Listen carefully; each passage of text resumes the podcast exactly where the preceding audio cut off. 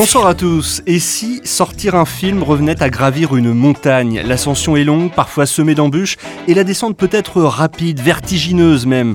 Quels seront les heureux élus côté distributeur à toucher cette année les sommets et à quelle hauteur se situera l'Everest de 2015 2015, année de tous les records ou année de la chute libre? À quelques jours maintenant du lancement d'une saison du blockbuster qui s'annonce dantesque, nous avons le plaisir de recevoir sur le plateau du débriefing pour ce podcast un spécialiste de l'alpinisme filmique à haute altitude. J'ai nommé Mathieu Bardel, directeur euh, des ventes chez Paramount France. Bonsoir Mathieu.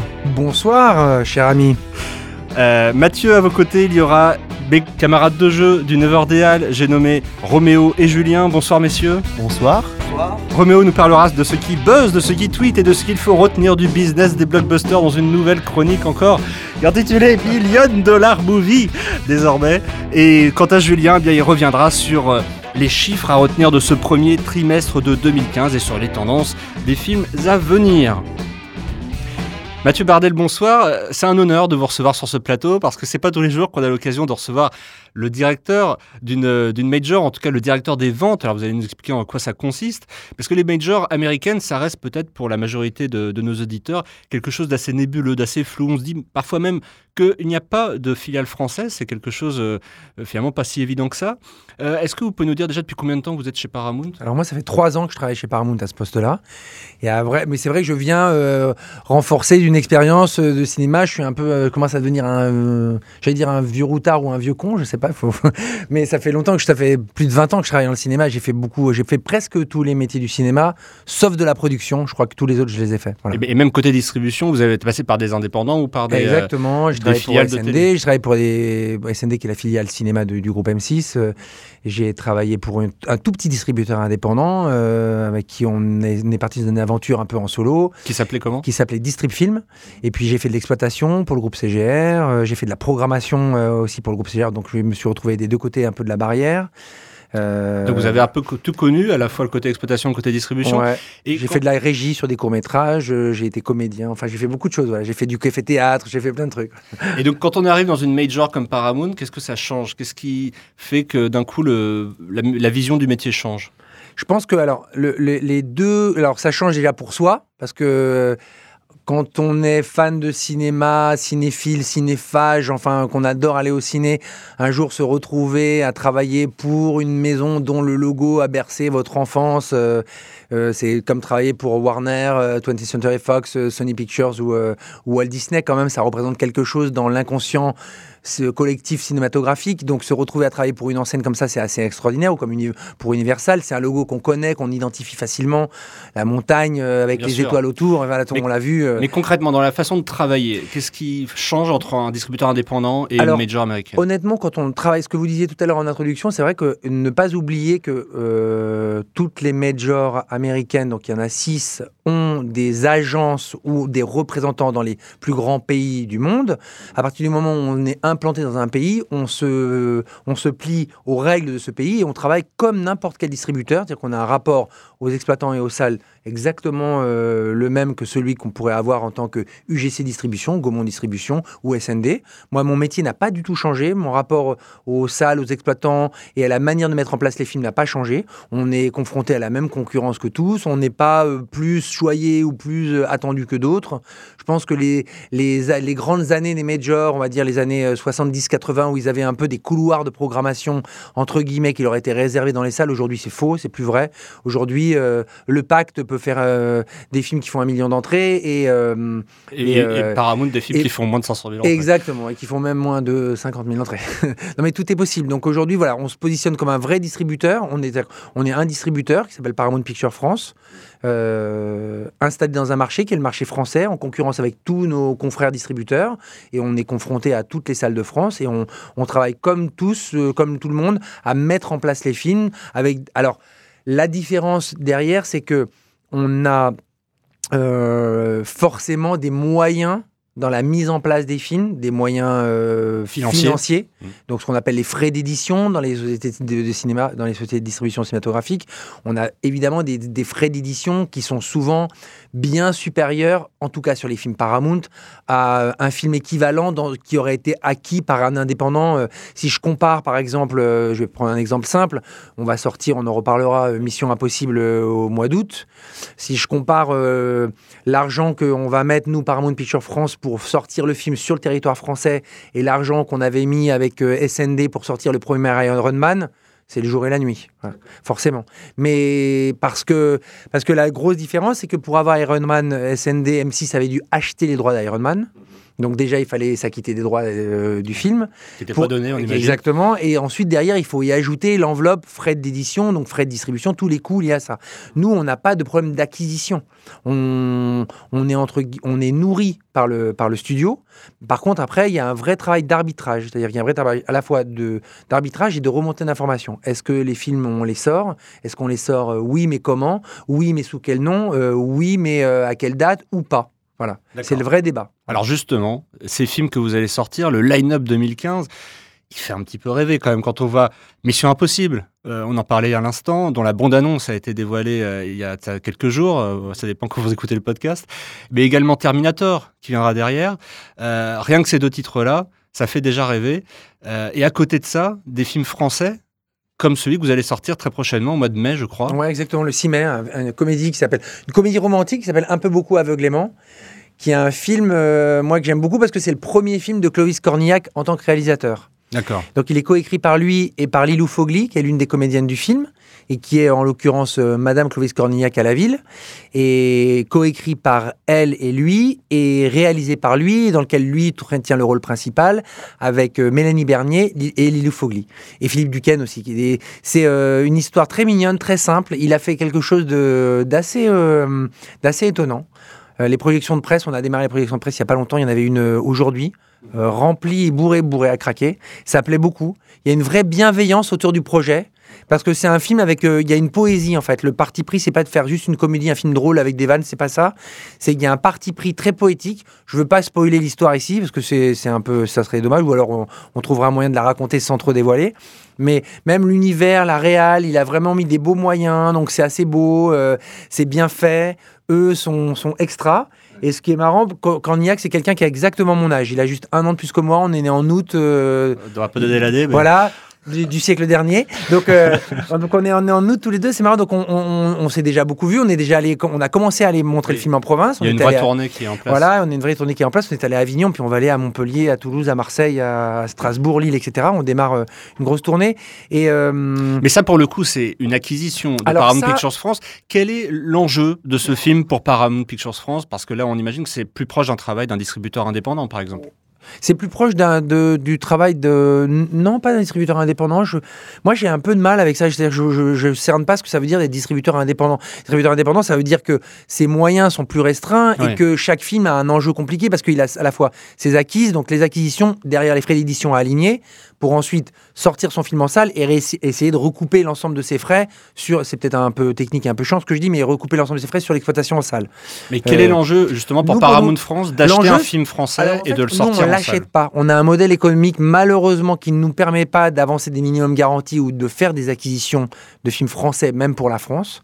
Euh, donc on trouve en gros, on devient le, pro- le distributeur exécutif d'un film et c'est le producteur-distributeur qui nous propose des projets.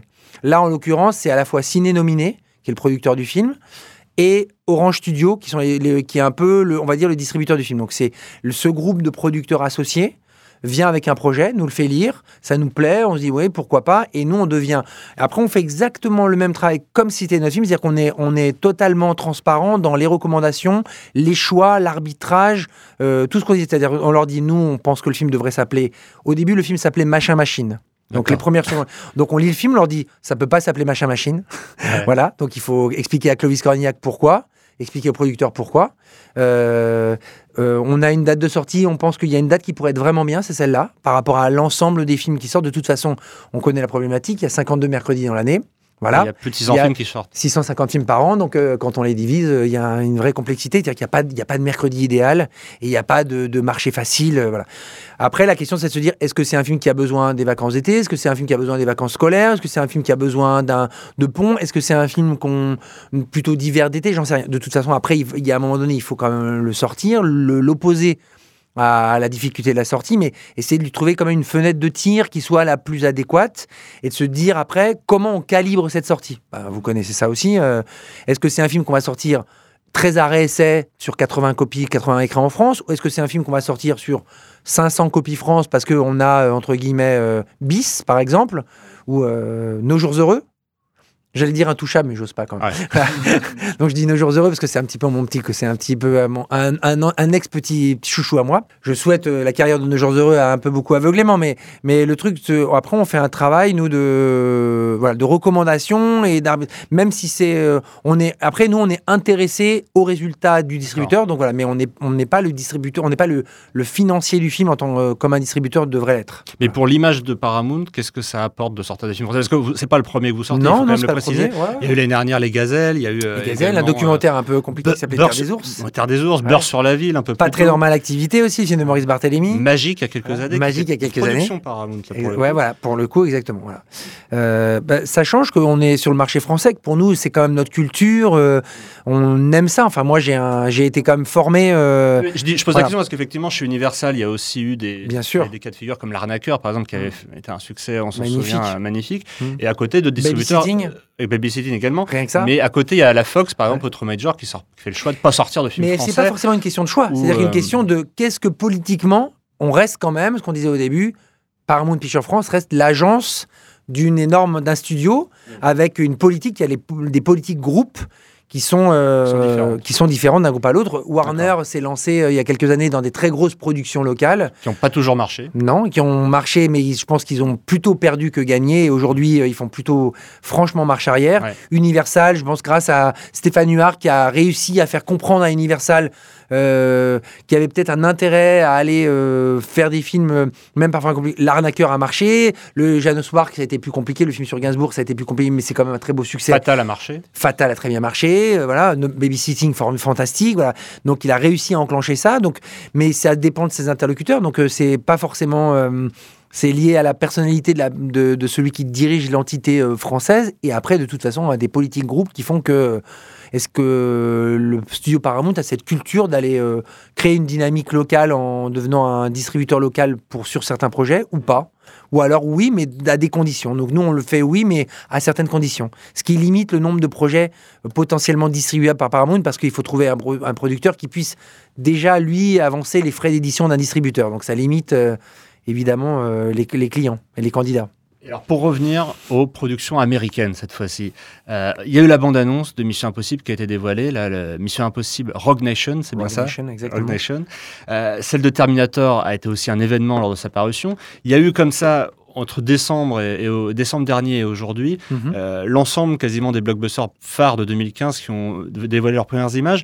On dit depuis quelques temps que 2015 est une année extrêmement attendue côté blockbuster. Ouais, vous, le vrai. ressentez comment chez Paramount ça? Alors moi, je suis un peu comme vous, c'est-à-dire que j'ai eu ce sentiment-là au dernier trimestre 2014. On se dit 2015 va être une année avec des très gros blockbusters qui va marquer euh, 2015. Et le retour de franchise extrêmement connu. est extrêmement connu, rebooté par des gens euh, avec du talent, rebooté à la mode, on va dire Jason Bourne, c'est-à-dire un truc euh, qui correspond à ce que le spectateur aujourd'hui est prêt à payer pour aller voir un film en 2014 ou en 2015. Euh, ce, que, ce que Sony avait très bien fait avec, le, avec Skyfall, par exemple, c'est-à-dire que quand on regarde un Skyfall, un James Bond de maintenant et un James Bond de Roger Moore, ça n'a plus rien à voir, mais parce que le, public aujourd'hui, l'audience euh, est, est prête à aller au cinéma sur ce genre de projet. Il faut qu'il y ait cette dimension-là. Euh, Concernant Mission Impossible et Terminator, il y a un travail particulier qui est fait euh, en amont par rapport à ces, ces films phares. Par Alors à- après, en fait, nous, le travail qu'on peut faire, alors il n'y a pas de travail euh, de Paramount Pictures France sur les scénarios et sur, le, sur, euh, sur la manière dont le film va se tourner et l'histoire qui va être racontée. Par contre, la manière dont on va euh, orchestrer sa promotion, Par exemple, et- est-ce que, est-ce que c'est intéressant pour les auditeurs Est-ce que vous le voyez longtemps avant la sortie le film? Malheureusement pas. C'est ça. Ouais, malheureusement. On voit des bouts. voyez des bouts du On film. voit des bouts du film, on voit. euh, puis il faut savoir aussi que Mission Impossible, si on reprend un peu l'histoire, il devait pas du tout sortir à cette date. Oui, il y a ça Donc aussi. on- C'est vrai que le on film était de avancé cinq mois, quand même. mois, ouais. Ouais, donc. Il est euh, sorti en décembre, Il est ça sorti en décembre. Il y a un petit client en face de nous en décembre euh, qui s'appelle Star Wars. Voilà, donc il y a une réflexion qui était faite. Comme le film était en cours de tournage, la post-prod se faisait en même temps. Est-ce qu'il n'y avait pas. euh, En fait, et puis s'est passé un autre truc c'est que si on regarde le calendrier, il y a un calendrier particulier cette, cette année en France et, que, et même un peu partout, c'est-à-dire que le calendrier de l'été des summer blockbusters, euh, il, est assez, il est assez creux. C'est-à-dire qu'il y a un film parmi. Il y a le remake de Point Break qui a été décalé. Il y a euh, Les Minions chez Universal qui est au début de l'été.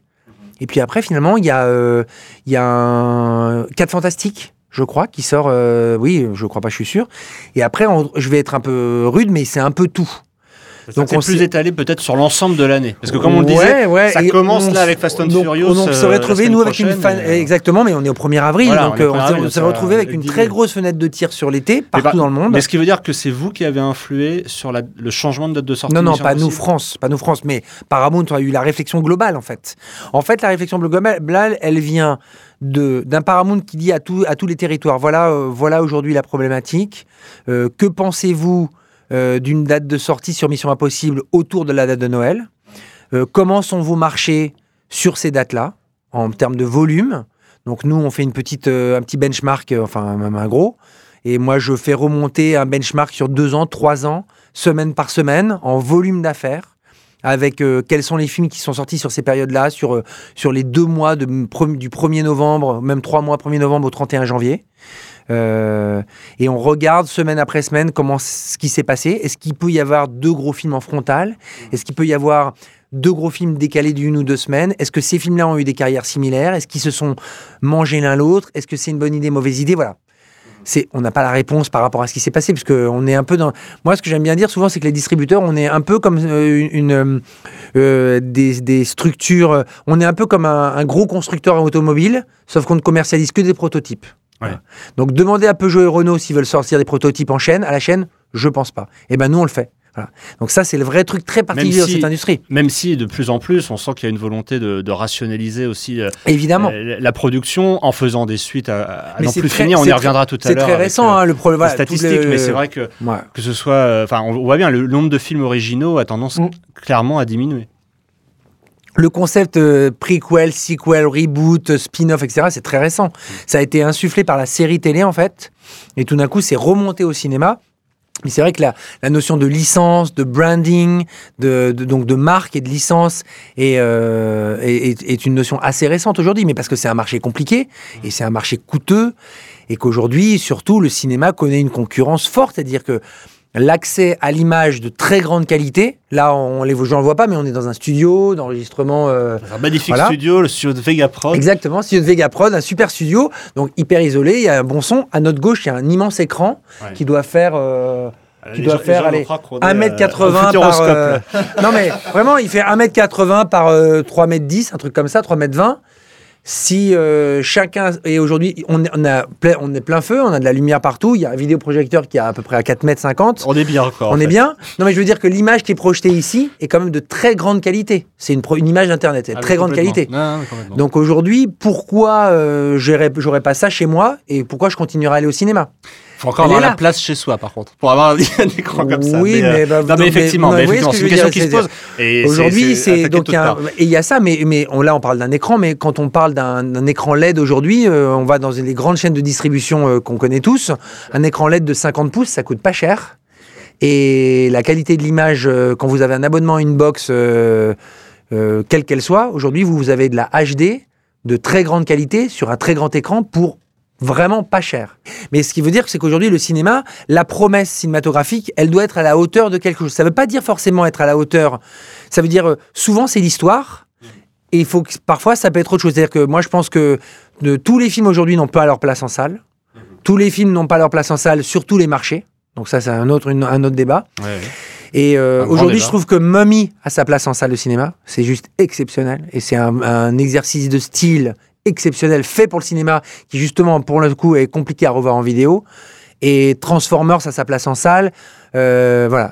Donc, euh, on parle de deux extrêmes, par exemple. Mission Impossible à sa place en salle, mais il faut euh, cet arbitrage-là, il faut que les distributeurs le fassent, il faut que les producteurs en soient conscients. Aujourd'hui, je vais être. euh, quand on voit ce que peut pro- proposer HBO, quand on voit Game of Thrones, eh ben, on peut difficilement euh, proposer Crocodile Dundee au cinéma, je pense, quand même. Voilà.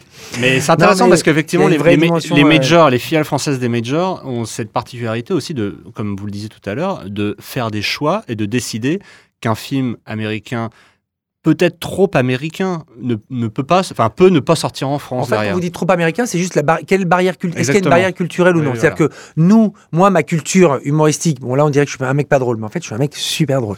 Euh, non, ma- ma- mes, mes bases, c'est euh, c'est, euh, quand j'étais petit, on va dire euh, le splendide et après les nuls.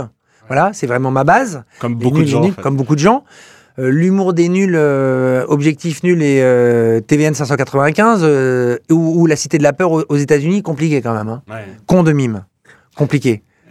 c'est ça. Et en même temps, de, de votre Juste côté, un doigt, vous voulez pas un aussi Non, juste un. Bon. Est-ce que Le commissaire Vialès, etc. Vous voyez ce que je veux dire? Voilà, là, on est parti pour une autre non, discussion mais- qui, qui, qui s'annonce assez loin. Non, mais c'est ça qui est compliqué. Donc, le Ouais. même humour ra- ra- rapporté par euh, l'historique de Saturday Night Live, tous les, les, les protagonistes de Saturday Night Live en France, euh, ben, Est-ce qu'il y a un film récent que vous avez par exemple refusé de sortir en salle? Anchorman, le, qui s'appelait La légende de Roy Burgundy, euh, Oui, présentateur vedette, avec Will Ferrell, Ouais. qui est un film culte, mais alors, mais culte que en vidéo par les fans. C'est un film qui a fait 5000 entrées hein, en France. hein. Mhm. Le premier. Le 2, ça a fait 120 millions de dollars, je crois, aux États-Unis. Ouais. C'est sorti dans les English speak- speaking countries, donc tous les pays, pays anglo-saxons, Australie, Royaume-Uni, Nouvelle-Zélande. Mais, mais dans ces cas-là, c'est le, Voilà. la- la- c'est les, la- comment dire, c'est Paramount USA qui vous dit de ne pas sortir. Non, non, non, c'est nous qu'on on fait vraiment ça. Nous, on leur explique, on leur explique, on leur montre, Mm. voilà, et on leur montre. Il y, a, il y a une trop grosse barrière culturelle. Alors après, les aficionados et les fans vont dire, mais Steve Carell, c'est mythique. Ouais, J'imagine que vous recevez des, des c'est lettres d'insultes et des, des mails d'insultes. Ouais, euh. ouais, vous avez, mais vous avez tout à fait raison. On reçoit des menaces euh, sur Twitter, un truc de dingue. Ouais. On reçoit des. Mais vous leur offrez un. DVD quand c'est comme ça ou euh, On leur offre une paire de baves dans la gueule. C'est déjà quand ils me voient. Vous savez ce qu'il vous reste à faire Je désormais sur Twitter I'll be back. Ah, Quelle promo, quelle ouais. promo I'll be back. Euh, Bah justement, Euh, Terminator. Non, non, mais voilà, Ouais. c'est juste, voilà, on leur explique, on leur explique qu'il y a, il y a une, euh, le marché est juste pas préparé. Mais Bien et moi, sûr. je suis fan. hein. Euh, John- C. Reilly, je suis fan. Jack Black, je suis fan. euh, Mais on peut ouais, pas. mais on est, on, euh, on est peu, on est quatre. Vis-à-vis du Voilà. marché, voilà. Et, Et euh, faire des choix parfois difficiles. Mais vis-à-vis, vis-à-vis de ce que coûte, ce qu'on disait au début, Ouais. ce que coûte un film à sortir, la mise en place d'un film, c'est tellement compliqué, gigantesque, c'est un process lourd, compliqué et coûteux. Le distributeur, c'est celui quand même qui apporte le film, qui avance l'intégralité des frais d'édition. Donc euh, tout ce qui est préparation de la bande-annonce, de l'affiche, de la date de sortie, des tirages de copies. Bon, on tire plus de copies, mais on va dire, on va simplifier. Aujourd'hui, toute la promo, euh, etc., etc. Et derrière, si ça fait une entrée, bon ben, il se rémunère sur une entrée. Si ça fait un million d'entrées, il se rémunère sur un million. Mais l'argent a été dépensé, c'est trop tard. Personne ne vous aide à éponger vos dettes. Personne. La différence entre un distributeur et une salle, c'est qu'un exploitant, un, un film qui marche pas, le remplace par d'autres films qui, lui, qui l'espère fera, le réussira à faire marcher, mais c'est le vrai, c'est la vraie différence. Je vais poser une question un peu, un peu cash, mais euh, est-ce que l'in- l'interview qui tue, Soyons justement, l'interview qui tue distribuée par Sony avait sa place en salle en France Carrément.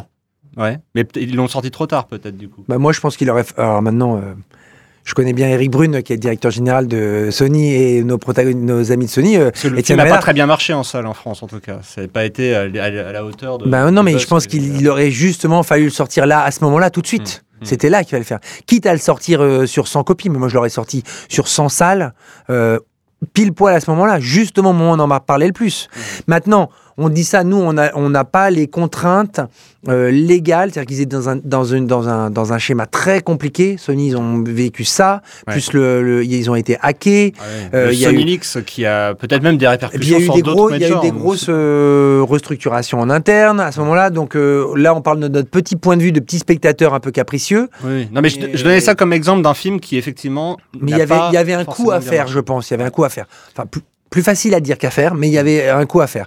Euh, en même temps, je dis plus facile à dire qu'à faire parce que nous, l'année dernière, on a sorti un film qui s'appelle Bad Grandpa, Ouais. Johnny Knoxville, le mec qui fait les, les et où il se déguise en personnage de grand-père un peu crado, etc. Machin. Et en voyant le film, euh, honnêtement, moi, je vois le film euh, aux États-Unis, on en parle, etc. Et je me dis, il y a peut-être un coup à faire, on le sort un peu. euh, sans le préparer un peu à l'arrache euh, sur une combinaison restreinte mais avec euh, on met un peu la- les salles dans la confidence on fait un truc on a mis personne dans la confidence Bon. ça a pas ça a fait ça- 80 000 entrées il est venu en France on s'est éclaté on a fait une avant-première on s'est éclaté moi je me suis éclaté on a fait j'ai fait une présentation je lui ai fait une surprise et tout c'était super marrant il a adoré je lui ai fait croire que la musique complètement pourrie était, était un, un hymne chez nous donc j'avais mis la salle dans la confidence c'était génial et, euh, et après, on lui a fait faire pas mal de télé parce que le personnage est charismatique. Mais oui, mais c'est des moments d'amusement, mais c'est pas pour ça que ça se transforme en entrée payante au cinéma. Voilà. Qu'est-ce qui buzz, qu'est-ce qui ne buzz pas? Je crois que c'est l'heure maintenant de passer la parole à Roméo, à mes côtés, pour sa rubrique Million Dollar Movie. Roméo, c'est à toi, avec d'ailleurs, pour commencer, bah, le Facebook Watch du mois. Qu'est-ce qui a été le, plus euh, observé sur Facebook côté film américain? Donc oui Aurélien, donc euh, oui Million Dollar Movie parce que je me suis rendu compte qu'au 9h des bah, je vous parlais que de Opening Weekend US, de Million Dollar, etc. Donc, euh, donc voilà, c'est pour ça. Donc le Facebook Watch du mois, donc oui, toujours dans le top 5 des progressions des likes Facebook ce mois-ci, Star Wars comptabilise près de 13 552 189 likes sur sa page US. Le quatrième film est Hotel Transylvanie 2 avec près de 9 millions de likes. Vient ensuite Divergente 2, bien entendu, avec près de 5 millions de likes. Troisième et la plus grosse progression ce mois-ci, c'est Unfriended, le prochain film d'horreur d'Universal, avec plus 36% pour un total de 684 215 likes. Bien entendu, le premier, c'est Fast and Furious 7, avec 55 119 420 likes sur la page Facebook US. Ensuite, tu vas nous parler justement de Fast and Furious 7. Oui, Fast and Furious 7 enclenche la nitro sur les réseaux sociaux. C'est sûrement l'un des films les plus attendus de l'année. Prenons une étude qui a été faite récemment. Si vous vous promenez dans la rue et demandez à n'importe quelle personne quel film ils iront voir prochainement, 14% de l'audience répondra Fast and Furious 7. C'est énorme. Selon Relish Mix, qui analyse l'engagement sur les réseaux sociaux, Fast and Furious 7 est la franchise la plus sociale. L'univers média de Fast and Furious 7 représente près de 865 millions de followers, likers, subscribers. En détaillé, c'est 299 millions de likes sur la page Facebook, 29 millions de, de followers Twitter, 115 millions de vues YouTube et 122 millions de vues sur la page Facebook. Un commentaire peut-être Mathieu sur euh, ces chiffres astronomiques. Astronomique, c'est fantastique hein, quand même, c'est extraordinaire. Mais encore, mais moi je pense que c'est hum, c'est euh, bien. Ça veut dire que Fast and Furious, on peut critiquer. Ils font pas un set pour faire un set. Je pense que à chaque fois, quand on est spectateur d'un Fast and Furious, on en parlait tout à l'heure avec Julien, et euh, qu'on aime ou qu'on n'aime pas le genre, quand on est en tout cas fan de ce genre-là, on en a tellement pour son argent. Ils sont, ils respectent les codes d'un genre qu'ils ont euh, eux-mêmes quasiment créé, et euh, c'est assez génial. Ça dure euh, souvent en plus plus de deux heures, deux heures et quart, et ben, pendant deux heures et quart. Et en- les personnages sont, sont assez. Il y a des, il y a, il y a une force dramatique à chaque fois parce qu'il y a souvent des drames. Alors en plus là, le film est entouré d'un drame, et, et justement c'est souvent néfaste au film. On croit souvent que les gens vont aller voir le dernier film de- d'un tel ou d'un tel. C'est exactement l'effet inverse. Regardez IP5 qui était le dernier film d'Yves Montand, ça a été une cata. Le dernier film Elikaku, ça a été une cata. Donc euh, euh, Comment passer d'Elikaku à Fast and mais non, mais parce que Mathieu ce que je Bardel veux dire, c'est extraordinaire que ce le, soir. le spectateur n'est pas nécrophile, quoi. Donc faut arrêter de. Non, non, croire que parce que Mandela aussi. que voilà que Fellini est mort, on fait un hommage à Fellini, ça fait zéro entrée. hein, je vous le dis tout de Non, suite. mais en, en tout cas, Fast and Furious, c'est une, une, euh, super saga licence, qui mais saga, se mais parce que- bonifie avec Ouais, le temps. ouais, des exactement. Le 6 est canon et le 7 va être dément. euh, voilà. c'est- Bien sûr, et ces chiffres c'est donc fou. de millions s'expliquent aussi par la présence des trois acteurs très suivis sur les réseaux sociaux, mais aussi très actifs, dont Vin Diesel, avec plus de 86 millions de likes, Jason Statham 47 millions, Dwayne Johnson 46 millions, et tous les trois sont présents dans le top 10 Facebook des acteurs les plus suivis en 2014. Alors, En qui- plus, Jason Statham rejoint l'équipe de Fast and Furious, donc euh, c'est un mix transporteur euh, Fast and Furious. Donc qui là, fera euh, le plus entre Mission Impossible et Fast and Furious C'est une des questions de cette année 2015 quand même. En tout cas, cet engouement autour du film est attendu avec près de 115 millions de dollars en opening week-end aux US. On verra ça donc la semaine prochaine. ça Et- sort, ça sort vendredi aux États-Unis là, ce Mhm. vendredi. hein. C'est ça. Voilà. Vous aurez le déjà les chiffres en écoutant ce le podcast. suivant, Vendredi Euh, prochain, Le 3. le 3. Et alors donc, euh, les films de Major euh, maintenant, Roméo, les plus rentables en 2014, quels ont-ils été? Alors oui, on dit rentable, car il ne s'agit pas C'est seulement... joli, quels ont-ils été J'aimerais qu'on s'arrête un moment sur cet euh, garçon. Aurélien Dauge, euh, on lui avait acheté un Becherel. C'était au CP. Euh, et sa mère lui a dit. Tu me conjugueras le, le verbe quel- quels ont-ils été? Et vous me l'écrirez 100 fois. Nous, Bon donc, tout à l'heure, nous Roméo, euh, Roméo, maintenant on va enchaîner. Donc, sur les films de Major les plus rentables en 2014, donne-les-nous, ce sera plus simple. Oui, donc Aurélien, Mais on je dit... ne poserai qu'une question, Roméo. Mais quels ont-ils été? Alors ils ont été...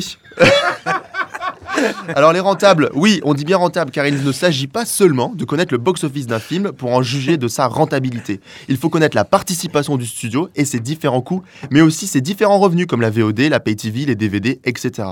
C'est en ce sens que Deadline Hollywood a publié un document référençant les films de major les plus rentables en 2014. Pour vous donner un ordre de grandeur, la fourchette de profit se situe entre 50 millions et 250 millions. Et donc, sans aucune surprise, c'est Transformers 4 qui est, le, film qui a le plus rapporté en termes de dollars. Avec un box-office global de plus d'un milliard de dollars à travers la planète, le film a coûté près de 600 millions de dollars au studio. Transformers a donc rapporté 250 millions 160 000 dollars, ce qui correspond à un retour sur investissement de 1,42. C'est le film qui a coûté le plus cher, mais ce n'est pas le plus rentable. En effet, parmi ce classement, nous trouvons American Sniper, La planète des singes, ainsi que Lego Movie et Neighbours, qui représentent le meilleur retour sur investissement avec un cash return de 1,8. Ce sont les deux films les plus rentables. Et Neighbours, c'est quelle euh, traduction française? Parce a C'est Nos pires voisins, Voilà. distribué par Universal Zac Pictures. Efron, c'est ça le... Zac Efron et euh, le copain de... Voilà, Seth Rogen, le copain de Seth exactement. Rogen. Et je crois qu'il y a- Ninja Turtle qui est pas mal aussi dans ce classement. Il me semble que dans les films qui ont été le plus rentables sur l'année dernière. Ouais, le, euh, le- le- le- le renouveau de la licence Ninja Turtle a très très bien marché. C'est encore Oui. une production Michael Bay, hein, Mm. qui est un gros, qui est un des gros, euh, on va dire, les gros domiciliés du studio Paramount. Michael Bay, euh, qui est entre producteur et réalisateur, il fournit beaucoup le studio, euh, tr- très complètement maqué avec le studio. Ninja a rapporté 81 millions de dollars au studio. ouais, voilà. C'était un gros pari, hein, Ninja Turtle. hein. Bah, on, va, on va y revenir justement, juste après la chronique de Ouais. Roméo. Alors on peut faire aussi une, une étude assez intéressante, c'est que j'ai regardé, donc parmi ce top 20, les films qui dépassent en termes de coûts 300 millions de dollars et ceux qui sont en dessous de 300 millions de dollars. Alors en termes de moyenne de retour sur investissement, ceux qui dépassent 300 millions de dollars, c'est 1.5 et ceux qui sont en dessous, c'est 1,62. Alors peut-être qu'il faut faire des films en dessous de 300 millions de dollars. Faut déjà pouvoir en faire à 300 millions de dollars. Mais c'est effectivement euh, une question qu'on peut se poser. Maintenant, alors, le déclin de l'originalité. Je pense que le cinéma français est d'accord avec vous, Roméo. On va faire des films à moins de 300 millions de dollars. Voilà. Finalement, en fait, on va les faire moins cher. Euh, J'ai eu pas mal de producteurs au téléphone, ils m'ont dit ouais t'as raison Mathieu, euh, on va arrêter de cramer autant de pognon dans des films, euh, mettons moins de 300 millions. On a écouté votre rubrique, vous avez raison.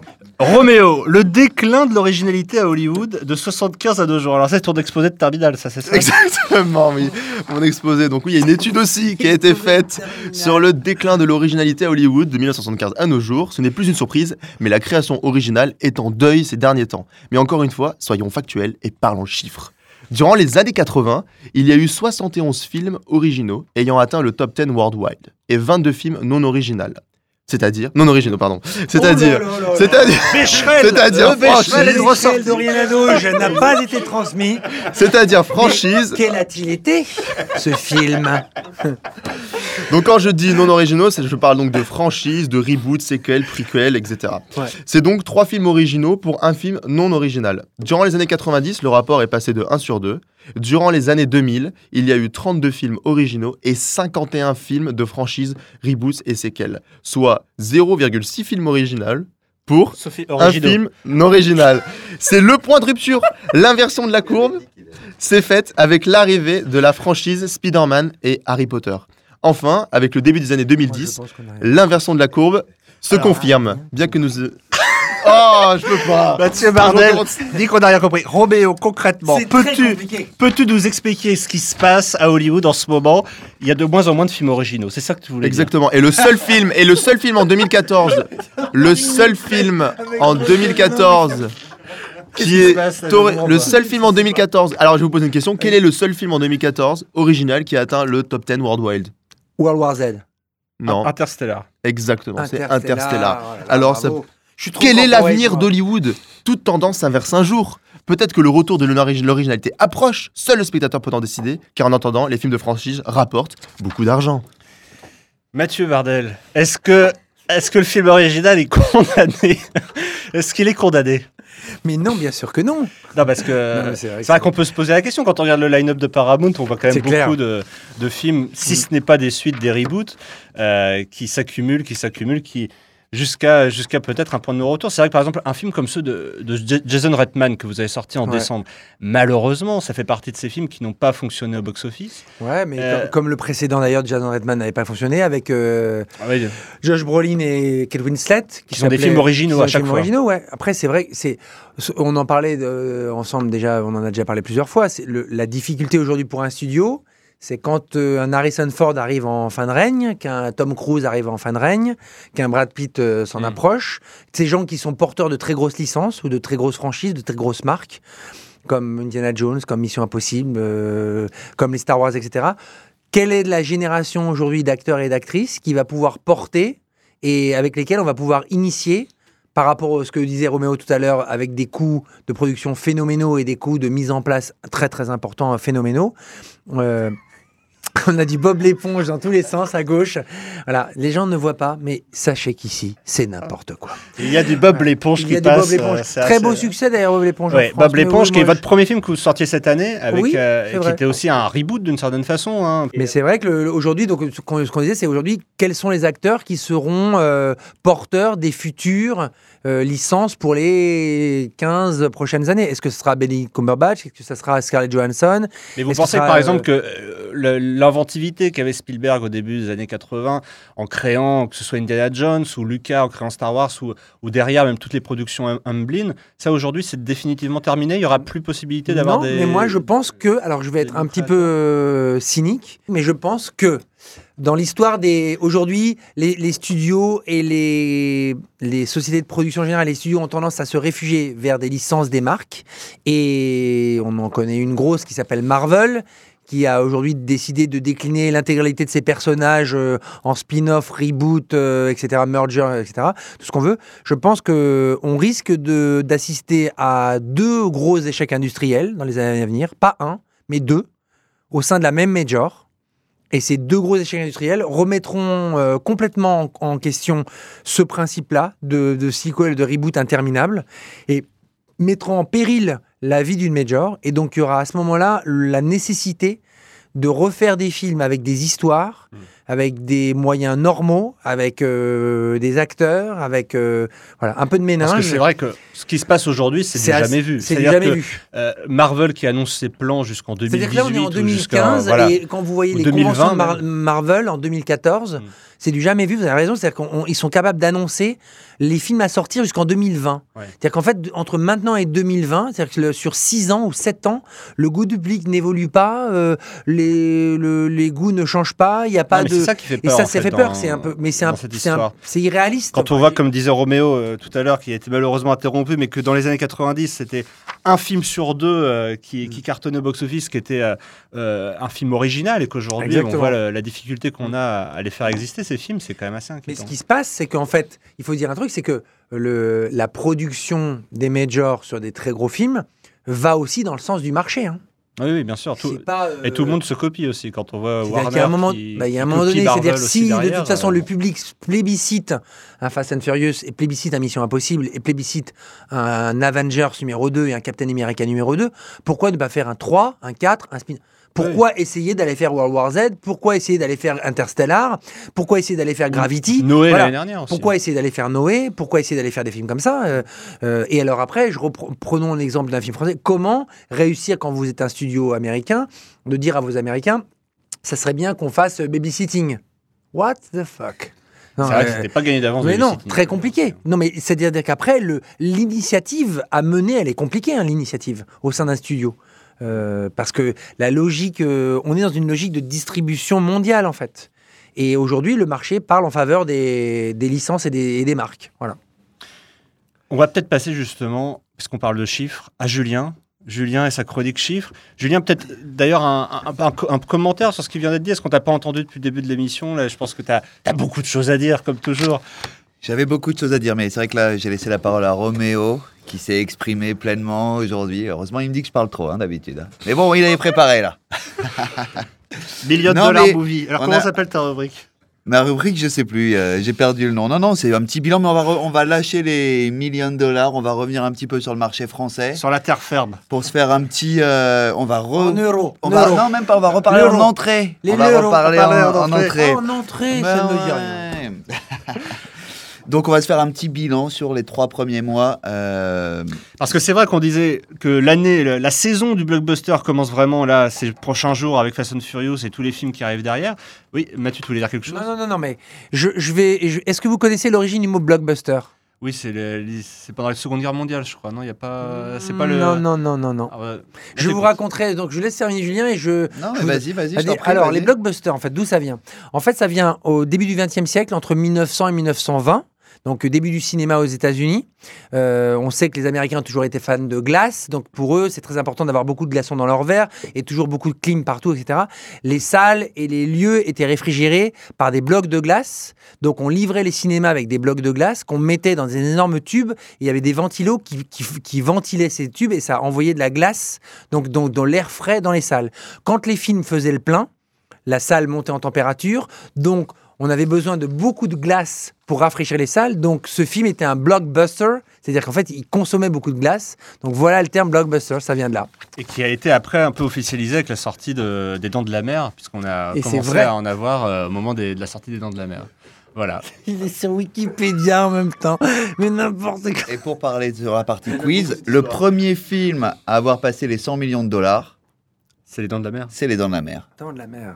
Jaws. qui a lancé, Jaws. je pense. euh, La, la saison du blockbuster. Exactement. Et d'ailleurs, et ce qui est toujours intéressant, c'est que je veux dire, regarde, regardez aujourd'hui les Dents de la Mer. Mm. Si on regarde les Dents de la Mer et si on regarde Jurassic Park, par exemple, euh, les Dents de la Mer, la- les trois quarts de l'histoire, c'est d'abord une histoire, d'abord des personnages. Il y a quasiment rien. C'est-à-dire qu'on voit Oui, quasiment pas le vrai. personnage principal qui est le, qui est le requin.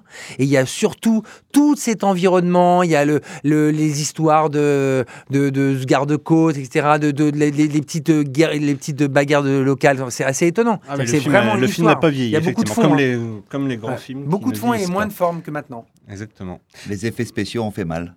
Voilà. On verra ce qu'il en sera pour Jurassic World d'ailleurs. Mais on n'en est pas J'ai là. hâte Jurassic Park. Hein. Euh, Jurassic World. Ouais, World, pardon. Ouais. Attention, attention. Attention. Alors donc Bon, Julien, bah, ces trois premiers mois, qu'est-ce qui s'est passé? Qu'est-ce qui s'est passé? qu'on peut en Je ne tirer sais plus. conclusion? Je ne sais plus du tout. Non, donc, on arrive, on va, comme on, comme on l'a dit, on arrive bientôt à la fin, au début du mois d'avril. Donc, qu'est-ce qui s'est passé sur ces trois premiers mois? Donc, on est à peu près équivalent à l'année 2014. On doit être sur une hausse de 1% sur le marché français. Donc, pour rappel, on avait fini en 2014 à 208 millions,43 entrées. Euh, voilà, donc une hausse de 7% par rapport à 2013. Donc, on est à peu près sur les mêmes bases avec des différences sur les mois. C'est vrai que le, le mois de mars a été un petit peu plus compliqué, mais il y a eu un décalage au niveau des vacances. Donc voilà, l'objectif, alors tout ça bien évidemment c'est des estimations, les chiffres euh, officiels ne sont pas tombés encore. Donc on est sur un objectif de 56-57 millions d'entrées sur les trois premiers mois.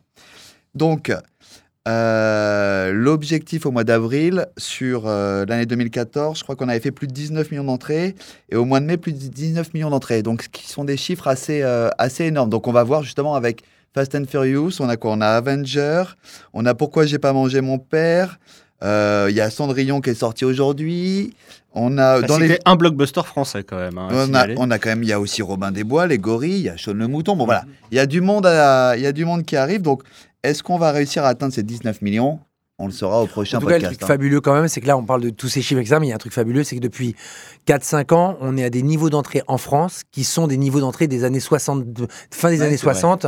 Donc c'est juste fantastique. C'est-à-dire qu'on est dans un pays de 65 millions d'habitants, 66, qui fait plus de 200 millions de spectateurs par an. Je peux vous dire que moi, mes petits collègues européens, euh, britanniques, euh, non parlant, les Espagnols, les Italiens, et ça, les fait rêver. hein, euh, Et euh, donc c'est juste fantastique. On est, on est quand même tellement cinéphile et cinéphage en France, c'est assez extraordinaire. Alors oui, on a une part de production locale, on est à peu près à 40, euh, 41% de production française sur l'ensemble de, de l'année, mais, euh, mais c'est vrai que c'est des niveaux d'entrée incroyables. Et Julien, il a raison, c'est qu'on est aujourd'hui, on parle de, on fait, on peut faire 20 millions d'entrées en France euh, en un mois. Quoi. On, euh, Ouais, c'est- Même si, bon, évidemment, il y a d'autres qui s'en sortent. euh, enfin, certains s'en sortent mieux que d'autres, on va dire. Et certains petits distributeurs ont plus de mal. On avait reçu déjà sur Mhm. ce plateau. C'est ça qui est intéressant aussi, c'est que dans la dernière émission, c'était UFO Distribution qui Ouais. venait en parler. On avait reçu aussi KMBO. Mhm. On a vu que les économies sont évidemment pas les mêmes que chez Paramount, mais euh, il y, a, il y a deux poids deux mesures. Mais en tout cas, chaque film est un combat. Ça, Chaque film, chaque film est un combat exactement avec des moyens différents, mais sauf que ça veut dire qu'aussi les niveaux d'amortissement sont pas du tout les mêmes. Effectivement. Euh, Effectivement. Après, on- la situation n'est pas forcément non plus la même. Il y a un moment, tu as peut-être envie de voir euh, Mission Impossible, et puis le lendemain, tu as envie de voir Inoupilouk. Et on a besoin de tout. On a besoin exactement, de tout. exactement. Le top 5 depuis début 2015. Donc on a eu, on a 51 degrés qui est pas loin des 4 millions d'entrées qui va aller passer euh, d'ici la fin de semaine. Ensuite, on a la famille Bélier. J'ai retiré les années euh, de les entrées 2014. Ouais. La famille Bélier qui est pas loin aussi des 4 millions d'entrées, mais qui cumule aujourd'hui à plus de 7 millions. C'est quand même exceptionnel, hein. uniquement sur euh, l'année 2015. On parle 2015 exactement. On a Papa ou Maman en troisième position avec 2 millions 7. Ça aussi, c'est Ça, c'est extraordinaire. hein. extraordinaire. Tekken 3 avec Deux 2 producteurs millions dont on 6. va reparler d'ailleurs. Aton Soumache et Dimitri Rassam, producteurs du Petit Prince, Ah. que nous sortons le Et 29 voilà. juillet. Prénom, je crois, ég- également. Euh, Le je prénom. suis- Non, et c'était pas. Oui, c'était eux qui avaient prévenu Ouais. le prénom, ouais, 2 millions et demi.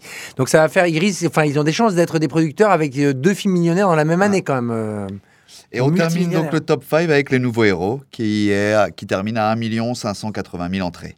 Voilà, on va dire que Disney commence l'année euh, en douceur pour mieux attaquer euh, par la suite. Bah, puisque tu parlais de distributeurs, on se fait un petit top distributeur. Voilà, on fera un peu tous les trois mois, on se fait un petit bilan pour arriver jusqu'à la fin de l'année. Donc en mars, première position, Julien. mars en tête, Mars. distribution, suivi de Warner. Donc Mars grâce évidemment à la famille Bélier. Ensuite Warner avec American Sniper. Et en troisième position, on retrouve la Fox euh, avec Kingsman ou La Nuit au musée. Voilà. Bon, rien n'est fait encore. Tout va se décider dans les prochains mois. Le printemps du cinéma, c'était le week-end dernier. Julien, comment ça s'est passé concrètement Donc, sur le top 10, le printemps du cinéma représente en moyenne 58% des entrées de la semaine. Donc, par contre, on a un prix moyen à la baisse, puisque d'habitude, Bah, on tourne autour... 3,50€, cher ami, euh, ça va être voilà, compliqué. donc, à la hein. semaine, tu arrives à un prix moyen qui, est- qui tourne autour de 4,75 5 euros. je pense, 5 euros. Donc, ça veut dire que l'impact sur ton film en première semaine, ça veut dire que si tu sors un euh, Divergente 2, et forcément, le, le printemps des cinémas, ça fait à peu près euh, 500 000 entrées sur les 1 200 000 qu'ils ont effectués, Mhm. ton prix moyen va être complètement différent C'est clair. pour la totalité du film. Euh, mais il y a un, un nombre d'entrées qui augmente. Donc voilà, il y a cette histoire un petit peu faussée que les gens ne voient peut-être pas. C'est que les entrées augmentent, mais la rentabilité du film est forcément différente. Mais ça, c'est un vrai, c'est un vrai débat qui doit rejoindre tout ce qu'on a dit depuis le début. C'est-à-dire que c'est vrai qu'on a parlé beaucoup des majors, etc. Et vous avez remarqué qu'on a parlé. Julien vient de parler. On vient juste de commencer à parler en entrée. Alors que depuis le début de, de notre discussion, box on parle office. que de box-office, etc. Et malheureusement, Mm. en France, on devrait parler box-office. Ouais. Et je pense que les scénaristes ne me contrediront pas, les producteurs, les distributeurs et les exploitants devraient, tout le monde devrait aller dans ce sens-là. Il n'y a que un pays au monde qui parle en entrée, c'est la France.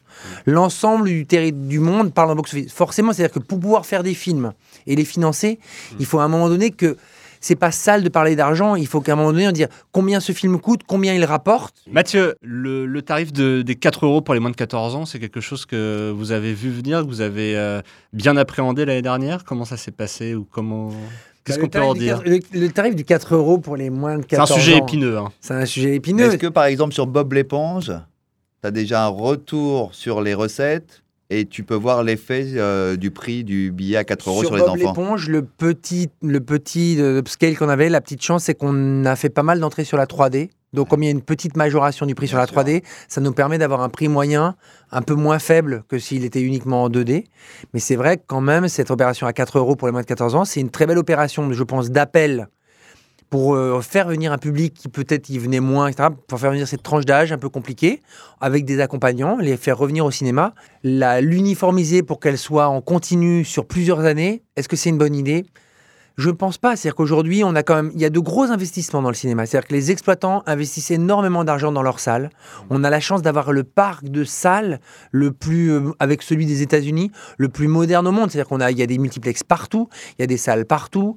Euh, on peut voir des films dans des conditions fantastiques en France. Euh, ça coûte beaucoup d'argent aux exploitants. Les distributeurs mettent beaucoup d'argent dans leur beaucoup d'argent dans les films. Euh, y a il faut que cette économie-là de marché, il faut que que- qu'on ne se tire pas une balle dans le pied. Donc Bien euh, c'est bien de faire des opérations tarifaires, c'est bien de faire des opérations d'appel. De là en faire des opérations, euh, en faire quelque chose de pas cher, voire bradé. Est-ce que c'est la bonne idée? Pas sûr. Julien, le Et mot de la fin? Non, j'allais, j'allais juste rajouter surtout que ça a un impact en plus sur les films d'animation qui coûtent aujourd'hui cher. Évidemment, évidemment. Euh, on-. Exactement. Donc Regardez on- les Minions qui va sortir en plein été. Ouais. Le 4 euros pour les moins de 14 ans. Et sur Ah, le pour Petit un- Prince aussi. Et pour le Petit Prince, Prince, le c'est 29 le juillet. Pourquoi j'ai pas mangé voilà, mon père. Exactement, c'est c'est clientèle. C'est bien que les enfants payent un peu moins cher parce que de toute façon les enfants viennent pas seuls au cinéma, ils viennent avec les parents. De là à payer 4 euros, euh, 4 euros une fois que le partage des recettes est fait entre l'exploitant et le distributeur, il reste plus grand chose. Une fois qu'on a enlevé la TVA et la TSA, c'est-à-dire la taxe pour le CNC, Le message, Oups. je crois, est passé. Euh, Julien, euh, tu voulais. Non, mot de la euh, fin, non, non, ça aurait pu euh, recouper un petit peu avec l'étude euh, de Roméo. C'était sur euh, les superstars existent-elles encore? On en parlait tout à l'heure avec Mathieu. Et c'est vrai que si on prenait les chiffres, si on regarde un petit peu aujourd'hui, que ce soit les Tom Cruise, les Will Smith, on en parlait justement parce qu'il y avait Focus qui sortait, euh, Diversion en français. diversion en français, pardon, qui sortait aujourd'hui. Donc aujourd'hui, si on prend tous les chiffres, en fait, il en reste pas beaucoup. Mhm. Ça veut dire sur les films originaux, il y a DiCaprio, Brad Pitt, et euh, dans une moindre mesure, on peut retrouver Matt Damon, euh, George Clooney ou, E- ou Ewan McGregor. Sinon, quand on parle des, euh, des Johnny Depp, des Daniel Radcliffe, euh, des euh, Robert Pattinson, à chaque fois, c'est à travers les licences. Mhm. Voilà, donc c'est vrai qu'on est sur une nouvelle économie, il y a des nouvelles tendances, donc c'est vrai que là, on- ça fait un peu peur quand on, comme on le disait tout à l'heure, où il y a Marvel, où c'est déjà daté jusqu'en 2020, il y a déjà Avengers 3, 4, euh, qui est déjà daté, euh, qui est déjà calé, tu sais que tout le monde autour va, va partir parce que ça va faire un nombre d'entrées. Voilà, mais heureusement qu'on a nos petits interstellars encore qui existent, euh, et on espère que dans le futur, peut-être justement avec la fin du Star System, où ça peut, on pourrait partir sur, sur un autre type d'économie. Bah, merci Julien. Euh, Mathieu, bah, merci à vous, merci euh, Vegaprod, merci euh, c'est cool. Mathieu je voulais quand même te demander un petit mot encore sur, euh, sur le Petit Prince, parce que tu en parlais comme ça, mais tu nous as pas trop parlé. En quelques mots, non mais juste vraiment euh, pour nous titiller, pour nous donner envie, parce que vous l'avez aussi avancé ce film, je crois. On l'a avancé au mois de juillet, donc on le sort le 29 juillet. Ouais, pareil, c'est par rapport au calendrier, ce qui s'est passé. Le film était prêt euh, et on s'est dit que c'était un film qui avait euh, vocation à essayer de trouver le plus large public possible sur les Pour le coup, vous télévisions l'avez vu disponibles. déjà. Vous Et là, on, on l'a vu, il est, il fini. Je pense qu'il y a des chances qu'il soit à Cannes. Ah. Donc euh, voilà, on verra ça. Mais c'est pas de notre ressort. En tout cas, on aimerait bien. Et euh, moi, je trouve qu'il y a une intelligence. euh, L'idée du Petit Prince en soi, telle qu'elle aujourd'hui, elle peut être assez compliquée, un peu austère et un peu vieillotte et un peu compliquée. Euh, L'intelligence de Marcos Born, c'est d'avoir remis l'histoire au cœur d'une autre histoire. Donc en fait, il élève l'histoire du Petit Prince. Donc c'est une petite fille qui va découvrir l'histoire du Petit Prince, comme nous spectateurs, comme un lecteur qui découvrir l'histoire et donc qui va découvrir l'histoire du Petit Prince accompagné par quelqu'un, par un voisin. Donc je trouve qu'il y a une idée assez géniale et honnêtement c'est un des plus gros films sur lesquels j'ai travaillé depuis euh, ces dernières années. C'est vraiment un projet, c'est quand même euh, du patrimoine français donc c'est Ouais. assez génial. Et réalisé par celui qui avait fait Kung Fu Kung Fu Panda. Panda, Marcos Born, exactement. Eh bien, on suivra ça de très À près. suivre. Pour cette fin d'émission, on va reprendre une petite tradition qu'on avait au début de, de ces podcasts du débris film, euh, à recevoir quelqu'un qui est en train justement de produire des films, qui est en train de, en tout cas de- dans la création, dans l'acte de création, et qui euh, nous fait l'amabilité de venir à- en discuter avec nous. Il s'agit de Jimmy Laporal Trésor. Bonjour Jimmy. Bonjour, Débris Film. Alors présentez-vous peut-être. Je crois que vous avez un lien déjà avec un film qui est sorti il y a deux ans, qui s'appelle La Cité Rose. Vous aviez écrit le scénario. Euh, tout à fait, j'ai écrit le scénario avec euh, Julien Abraham. Film Euh, distribué par UGC à l'époque. Tout à fait, produit par Agathe Film, Nicolas Blanc. Euh, on est en train d'écrire un deuxième film d'ailleurs avec Julien, on est en train de le finir. D'accord. Je peux pas trop en parler, mais c'est toujours sur la jeunesse. Ouais. La jeunesse délinquante cette fois-ci. C'est un film un petit peu moins drôle que La Cité Rose, mais euh, on a gardé une certaine légèreté dans le traitement aussi quand même. Et depuis La Cité Rose, vous avez euh, fondé une boîte de production, c'est ça? Vous, avez, vous êtes plus lancé du côté euh, production que, que scénario, en complément du scénario. Bah oui, en fait, la Cité Rose, ça m'a donné envie de- de- de- d'aller un petit peu au fourneau, euh, parce que j'avais pas mal d'envie, d'abord en, en mise en scène. Donc j'avais, euh, j'ai créé cette soci- société Watch Your Back avec un collègue qui s'appelle Sébastien Birchler, pour euh, au départ euh, produire un court métrage que j'ai fait qui s'appelle Le Baiser qui a un plan séquence euh, avec Afsi Herzi et David Ribeiro qui jouait euh, Narcisse dans La Cité Rose. Et par la suite, on s'est dit, ben attends, on va pas s'arrêter là. On avait plein, plein de personnes qui avaient, euh, plein de jeunes réalisateurs qui avaient des choses à raconter plutôt intéressantes, dont David Ribeiro, qui avait un super euh, scénario qui s'appelle Libérable. Qui n'avait pas réalisé encore de film jusqu'à présent. Non, il avait fait, il avait réalisé un pilote pour un projet de film qui n'a pas abouti. et puis il avait ce scénario-là qui était, qui avait, une bonne histoire sur un repris de justice euh, qui, a eu, qui essaie de se réinsérer dans la société mhm. et qui est rattrapé, rattrapé un petit peu par la réalité. Et euh, en gros, c'est un mec qui tombe sur un pédophile un jour, euh, le tabasse, va en prison pour ça. Il est en conditionnel, il ressort de prison et il est de nouveau confronté à une agression. Et là, il y a le poids un petit peu de, de, de, de tout ce qu'il a fait qui est, qui, est sur, ses, sur ses épaules et on se demande un petit peu comment ça va se passer. Et là, vous en êtes tout donc sur ce film?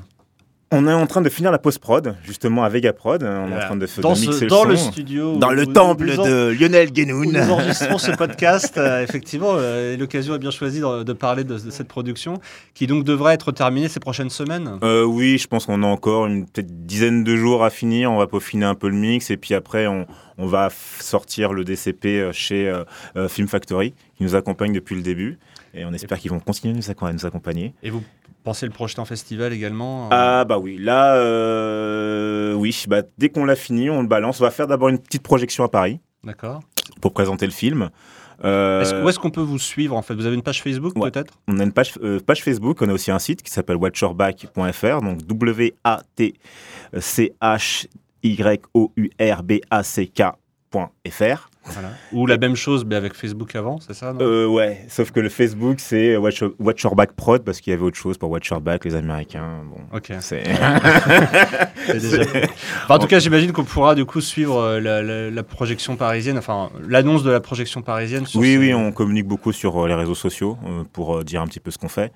Euh, et, dans les, et, dans les, autres projets, il y a quoi de prévu pour l'instant? À part le film de Julien Abraham Alors, dans les autres projets, euh, on, prod. Euh, on a un nouveau producteur qui nous a rejoint, qui s'appelle Mathieu Meyer, et qui est venu avec un projet dans son sac, un projet de série transmédia qui s'appelle Tracker. C'est un projet qui nous propose de, de connaître, enfin de revisiter Paris, mais d'un point de vue pas le Paris qu'on a l'habitude de voir, carte postale, putain, un Paris un peu sale, underground, côté euh, communauté asiatique. Donc c'est sous fond de, de, de, de, combat un peu clandestin et d'application téléphone, euh, un nouveau genre de combat clandestin numérique. D'accord, c'est intriguant. On parlait euh, justement dans la dernière émission avec UFO de ces projets transmédia qui ont, qui ont l'air de, se développer de plus en plus.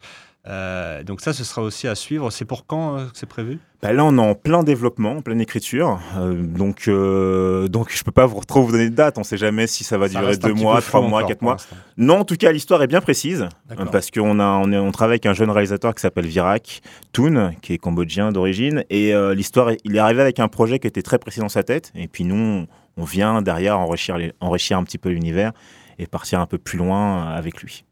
Bon, bah, très bien. Moi, j'ai une petite question. Oui, alors par rapport à ce qu'on a dit tout à l'heure. oui, oui, j'en ai même peut-être deux. Alors, ah. à, qui s'adressent ces questions La première s'adresse à Mathieu, mais quel Mathieu Vardel, donc il va revenir sur le plateau du débrief film.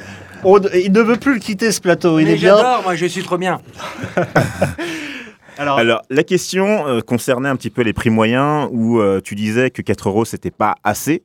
Quel serait pour toi le prix moyen idéal? C'est une très bonne question. bah ouais, mais c'est une bonne question. Bah, Aujourd'hui, le prix moyen euh, français de 2014-2013, c'est 6,50 euros. Donc, euh, ce qu'il faut. Euh, alors, je pense que honnêtement, un prix moyen aujourd'hui à 7 euros en France, ça serait vachement bien. Voilà. Mais il faut savoir qu'il y a peu de gens qui payent plein tarif au, cinéma. Il y, a, il y, a, 15% des gens qui payent plein tarif. Le reste, en France, on a beaucoup de, de, tarifs réduits, de comités d'entreprise, etc., etc. Donc, je pense que 7 euros, ce serait un prix moyen euh, non abusif, euh, correct, par rapport à ce que représente aujourd'hui la sortie cinéma, la qualité que le cinéma offre à ses spectateurs. Voilà. Maintenant, ce que, ce que, moi, j'ai pas de prix moyen idéal, mais je suis pas fan dans une économie qui investit beaucoup pour sa pérennité, son renouveau, se remet beaucoup en question, qu'on aille s'auto-flageller ou s'auto-abîmer en, proposant des périodes de, tarifs réduits sur des populations gigantesques, sur des périodes beaucoup trop longues. Je suis pas tellement fan de ça. C'est bizarre. Il y a aucune. Il y a tout d'un coup Coca-Cola quand ça marche, ils se mettent pas à faire les bouteilles moins chères. Quoi. Ça n'a aucun sens. C'est quelle marque aujourd'hui qui fonctionne se met à brader ses prix parce que ça marche? Mais c'est complètement débile. Donc, euh, il y a un marché aujourd'hui qui est fort continuons à, à- à être, euh, à être force de proposition avec des belles choses à, l'égard de ce marché, mais ne commençons pas à nous brader. Enfin, C'est enfin, vraiment mon point de vue. hein, mais, Et euh, surtout, je crois qu'on est, euh, au- du point de vue au niveau européen, on est un des pays avec le prix moyen le plus faible. mais bien sûr, on est le pays le bien moins cher qu'aux États-Unis, bien moins cher qu'au Royaume-Uni, bien moins cher que plein d'autres pays. Bien sûr, on est un pays une- très bas, plus très bas. d'entrées qu'aussi que ces autres pays. C'est la contrepartie, c'est qu'on a plus d'entrées. On fait Ouais, mais euh, ça veut dire que si on faisait moins cher, il y aurait moins d'entrées? Peut-être pas, mais on en revient à cette question des entrées par rapport au Hmm. box-office aussi. euh, Parce qu'on a un marché qui fonctionne d'entrée et pas en box-office. Est-ce que... Mais aujourd'hui, c'est une vraie question. Vous avez raison, parce que quand on prend le marché américain, aujourd'hui, le marché américain a une tendance à avoir un box-office qui augmente, par contre, un nombre de spectateurs qui diminue. Hmm. Alors, est-ce que c'est une bonne chose ou une mau- mauvaise chose? Ben non, parce que c'est-à-dire que c'est un public vieillissant, ou alors c'est un public qui est segmenté. Par contre, on se rend compte que le cinéma est un, est un médium qui est très convoité par la communauté hispanique aux États-Unis énormément convoité, beaucoup plus que par d'autres communautés. Communauté hispanique qui est très représentée aux États-Unis, mais je ne sais pas si c'est bien ou pas bien, mais il y a, il y a, mais le débat est vaste. hein. Et alors, Jimmy, une autre question peut-être? Même faites deux questions. Ça Voilà. concerne les blockbusters. Non, bah, enfin, une première qui est très courte, c'est tu as parlé tout à l'heure des, euh, des, des, des, euh, des stars masculines. Ma vrai. question, c'est de savoir est-ce qu'il y a des stars aussi euh, féminines qui peuvent euh, reprendre le flambeau? Et la deuxième question concerne aussi les blockbusters. On a parlé beaucoup de blockbusters américains. Qu'en est-il des blockbusters français? Alors, juste par rapport à ta première question, vrai, et- par rapport à la première question, ce qui est intéressant, c'est que par exemple, on a vu qu'SOS Fantôme, le remake, allait être interprété que par des femmes. C'est c'est peut-être pas non plus euh, anecdotique par rapport à cette question-là. Expandable. Expandable, ouais. Enfin bref. Et, euh, Non, celui-là, si, si, si, il y, a un projet. Bien Il y, a il y a un projet hein, de- d'Expandable avec des femmes. Alors, je sais pas, tu veux répondre peut-être euh? Non, mais euh, c'est vrai que on, c'est vrai que voilà, on cherchait, hein, c'est vrai qu'un peu le, au niveau des femmes, c'est vrai qu'on avait sorti euh, tout à l'heure Scarlett Johansson. Voilà. Après, c'est, est-ce que c'est pas un public un peu vieillissant? Parce que c'est vrai qu'on va prendre quoi, Christ- quoi Non, justement, on avait aussi Kristen Stewart. Euh, mais justement, on a du mal à les trouver. Est-ce que c'est Jennifer pas Lawrence, peut-être Jennifer Lawrence, tu as- Jennifer Lawrence complètement Divergent, carrément. Euh, non, c'est pas Divergent. Non, mais C'est c'est, c'est avec euh, euh, Hunger Games. Hunger Games, Divergence, il y a je sais plus justement comment elle aussi s'appelle. l'actrice aussi, de euh, ouais, Divergent. Qui commence aussi à venir très fort aussi. Donc c'est, je sais pas, est-ce qu'il y a un manque, est-ce qu'il y a un manque de renouvellement, mais Encore une euh, fois, c'est dans le cadre de franchise. Est-ce que quand on sort de la franchise, euh, les gens vont venir? C'est pas. C'est vrai que l'époque, la grande époque du star system hollywoodien, euh, même celle encore qu'on voyait dans les, dans les années Shailene 90, Woodley. c'est pas forcément encore euh, celle d'aujourd'hui. Hmm. Et alors l'autre question, c'était Blockbuster Ah, Les français. ouais, ouais, français. Bah, Qu'est-ce qui se passe en France au niveau des blockbusters Bah, Le film, le fameux film de Pathé, euh, de- réalisé par Jamel. Mais exactement. Est-ce qu'il va marcher ou pas en salle? C'est une des grandes interrogations de ces prochaines semaines. Pourquoi j'ai pas mangé mon père, pour ne pas le citer Mais en fait, c'est- je crois qu'il n'y a pas cette définition de blockbuster en France. Ouais, moi, je pense que le no blockbuster en France, c'est les auteurs, en fait. Les auteurs ou les réals, c'est vrai. hein. On parlait d'Eric Toledano et Olivier Nakache. euh, c'est des garçons qui sont capables de, de, de, d'être- de commettre des films incroyables. C'est souvent quand même eux. Donc, c'est, je pense qu'aujourd'hui, euh, la force du cinéma français, c'est ces scénaristes, les conteurs, donc, hein, ces réalisateurs. Et leur force, c'est qu'à chaque fois, ils se renouvellent. Quand on passe de Intouchable à Samba ou de Samba à Nos Jours Heureux, ça n'a rien à voir. C'est des univers différents. C'est les mêmes réals à la base. Et c'est ça, c'est-à-dire qu'on est, nous, on a, a une, on est au carrefour quand même de, l'Europe depuis toujours. Ça fait qu'on a cette culture, ce melting pot un peu en nous et qu'on aime raconter des histoires très différentes. On se lasse, on, a ça en nous et c'est la force du cinéma français. C'est-à-dire qu'on est capable de faire du film très intimiste et du film de la comédie évidemment. euh, euh, très forte, mais je pense que c'est la force du cinéma français. Les blockbusters, ils sont euh, chez ceux qui les font. Euh, Mais on voit, bien aussi, mains, ouais. on voit bien aussi qu'il y a une dérive hein, du terme blockbuster vers le terme euh, film adapté d'une franchise, parce que aujourd'hui aux États-Unis, euh, de plus en plus, le blockbuster est adapté, enfin, est dérivé d'un film issu d'un d'un comics ou, ou autre chose. Alors en France, on a beaucoup moins quand même cette culture-là, et c'est vrai que des grosses productions françaises comme Les Visiteurs, par exemple, euh, connaissent après un cas un peu de sorte de franchise, puisque là, il y a Les Visiteurs 3 qui sont, ou 4, je sais plus, qui sont en préparation. Mais, euh, mais, mais voilà, c'est vrai que c'est assez rare. Ben, Il y a eu Taxi il y a quelques années, qui était eu à- les il y a eu bronzés. les bronzés, euh, mais c'est vrai que des franchises françaises, il y, en rare. a, il y en a pas énormément. très rare, Il y en a pas beaucoup. Et c'est difficile justement, la différence avec le cinéma américain, c'est que c'est difficile d'anticiper le nombre d'entrées ou de savoir que euh, Intouchable. Prof 2. là, Ouais, voilà. Et il y a aussi des- évidemment les productions EuropaCorp, Taken, Mm. Transporteur, Mm. euh, Le Transporteur, truc, c'est l'héritage. qu'après, qui le cinéma français, quand il commence à faire des suites, on lui reproche un truc, c'est qu'on lui reproche de surfer sur un succès pour essayer d'en faire un autre. Bah, D'ailleurs, Alors c'est très bizarre parce que le français est déjà fan de en production. Terminator, est fan de Mission Impossible, est fan de films qui sont quand même faits, qui surfent sur des succès. Mmh. Mais quand ça les concerne, ça nous concerne nous. Ben, on reproche à nos contemporains d'essayer de surfer sur des succès et d'essayer de refaire un succès. C'est assez bizarre. Donc là, le, le public français parfois se met à bouder. euh, C'est vrai, mais les mentalités ont un peu changé et avec justement l'avènement des séries et la qualité des séries. C'est-à-dire que quand on parle d'un Fast and Furious 7, aujourd'hui, voilà, c'est rentré dans un. C'est au cinéma, mais c'est une espèce de série. C'est vrai. Donc- Bon, en tout cas, je vais remercier moi Jimmy Laporal Trésor. Merci Jimmy, on va Bah, vous merci. suivre évidemment pour vos prochains projets. Euh, on va donner l'adresse euh, que vous avez donnée déjà tout à l'heure. Merci également à Mathieu encore euh, d'être venu sur le plateau du débriefing. Merci à Julien et Roméo. On se retrouve très vite pour une nouvelle émission. D'ici là, bon film et à bientôt.